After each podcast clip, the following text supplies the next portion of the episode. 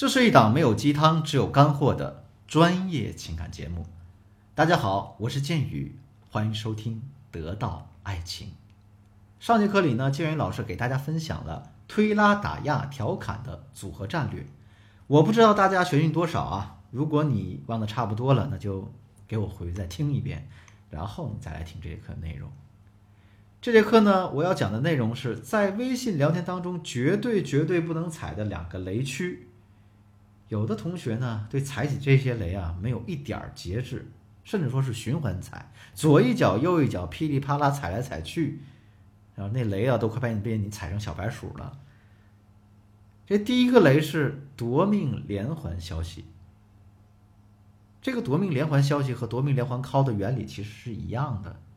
假如你给男人打了一个电话，人家没接，你再给他打第二个电话，人家还没接，人家不接你电话，可能是正在忙，可能是想着空闲了我再给你回过来。结果呢，你连续打了二十几个电话，暴露了你歇斯底里的本性，把人家给惹毛了，他就不想回复你消息，直接把你扔进黑名单里去凉快凉快。同样的，如果你给一个男人发消息，你发了一条消息，他没有回，你又发了一条消息，他还是没有回复的话，你呢就不要再发了，再发下去就会造成我前面刚刚说的那种结果。为什么呢？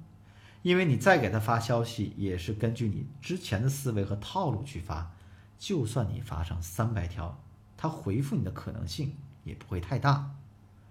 为了让大家有个更直观的感受，我给大家举一个例子。我有个学员给她男朋友是这样发微信的。亲爱的，我病了，人家没有回复，他隔了几分钟又发了一条，我生病了，人家还是没有回复。隔了一会儿呢，他又发了一条，说我说我生病了，男人还是没有回复。紧接着又给男人打了三个电话过去，男人一个也没接。大家是不是觉得她男朋友是一个渣男啊？你说怎么自己女朋友生病了你不闻不问啊，既不回电话也不回消息呢？如果大家知道这个女学员之前犯过什么样的错误，你可能就会特别理解这个男生做法了。这个女学员每次说自己生病，其实都是狼来了，因为她经常用生病的方式来骗取男朋友，哄他、陪她、关心她，给她买这样那样的东西。而她男朋友工作很忙，所以这个狼来了的把戏玩了几次之后，男人就不想再陪她玩了，也就。没有回复她的消息，那这该怎么处理呢？啊，我让我的学员立即停止了他用消息啊、电话轰炸这个男人的行为，在第二天给对方发了这样一条消息：“哎呀，亲爱的，我猜你昨天一定很忙，我呢有点小发烧，幸亏我的小伙伴儿来了我家啊，给我买了药，熬了粥，折腾到大半夜，再烧才退了。”这个时候，她男朋友马上就把电话打过来。哎呀，你真生病了呀？哎，你说你怎么哎不早说呢？对吧？不给我打电话呢？哪个小伙伴给你买的药熬的粥啊？男的女的呀？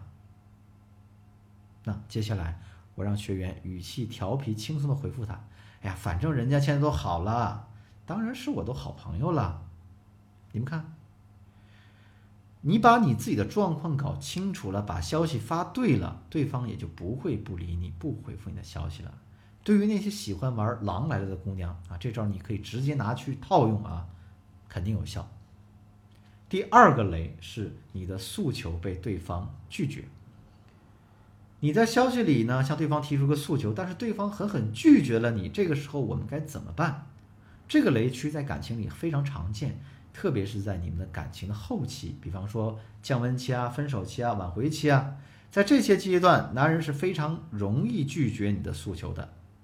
再给大家举个例子，我有一个学员呢，跟男朋友分手了，啊，现在也是前任，他的前任有一个爱好，特别喜欢车，会去各种各样的车展，也特别喜欢玩车。于是，在分手之后，他就经常给前任发这样的消息：某月某日哪哪有车展，你去不去？人家没有回复，他又给人家发消息：“你到底去不去啊？”人家还是没有回复消息，于是他又发消息：“这个票很难搞的，你知不知道呀？”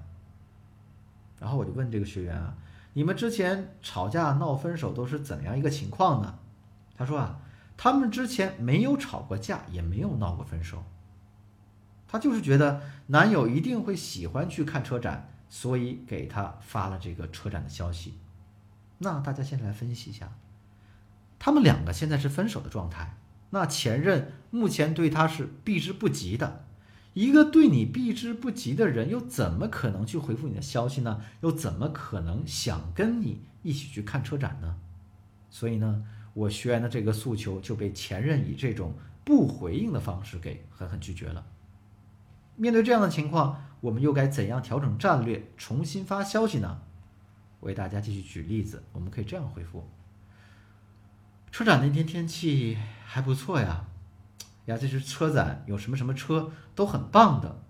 哎呀，你家附近最近也有一个什么什么车展，我问了一下，大概是什么时候开？他前任看到这条消息之后，没过一会儿就回复了：“好的，谢谢。”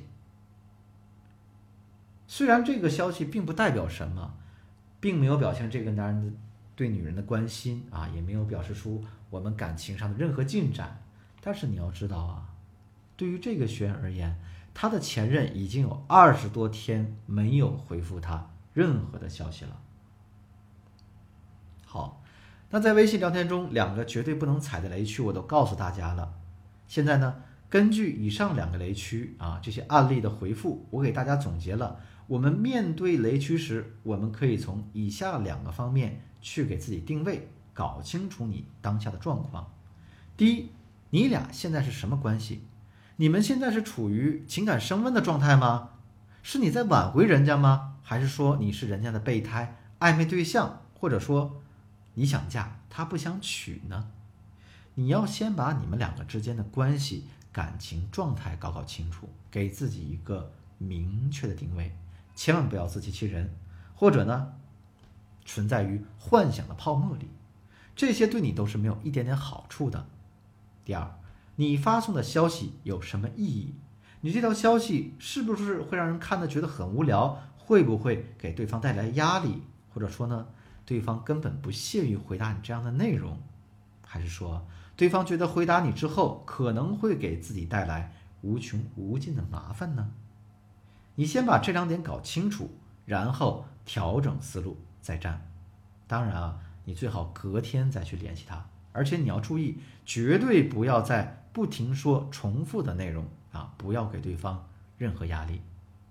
好了，今天的课程呢到这就结束了。下节课我要讲的内容是微信聊天中的八大禁忌，大家可以提前在课下先去总结一下，你自己在微信聊天过程当中经常犯哪些错误，然后呢，在下节课当中，建宇老师带着大家一起来学习提升一下。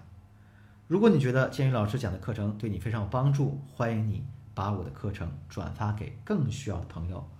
如果说你觉得你现在的问题非常严重，急需专业的帮助的话，添加我助理的微信文姬的全拼八零，把你的困惑告诉我，我一定有问必答。